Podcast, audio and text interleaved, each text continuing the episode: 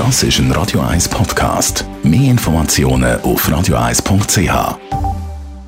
1. Präsentiert von comparis.ch, einem führenden Schweizer Internetvergleichsdienst. comparis.ch in dieser Zeit, wo es wieder sehr früh sehr dunkel ist, sind natürlich auch Einbrüche wieder mehr ein Thema.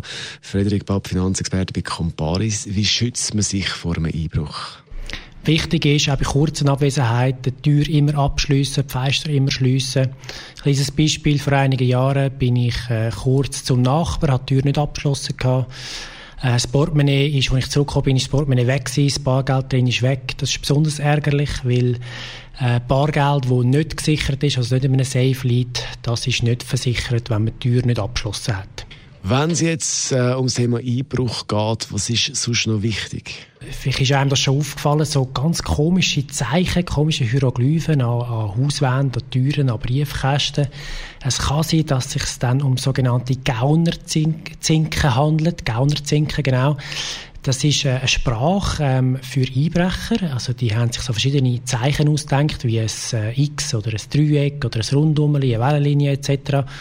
Und die Zeichen, die stehen für etwas. Ein X zum Beispiel heisst, äh, da gibt es etwas zu holen. Oder ein Dreieck, alleinstehende Frau.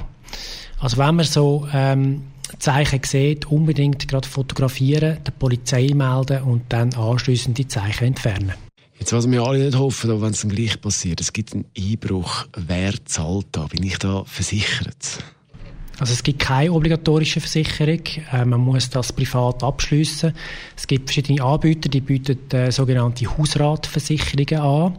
Wichtig ist dort einfach, dass der Wert vom Hausrat etwa der Versicherungssumme ähm, entspricht. Sonst läuft man Gefahr, dass man in eine sogenannte Unterdeckung läuft. Der Frederik Papp ist das Finanzexperte bei Comparis zum Thema Einbruch und der Konsumententipp. Den gibt es natürlich zum Nachlass als Podcast auf radio1.ch. No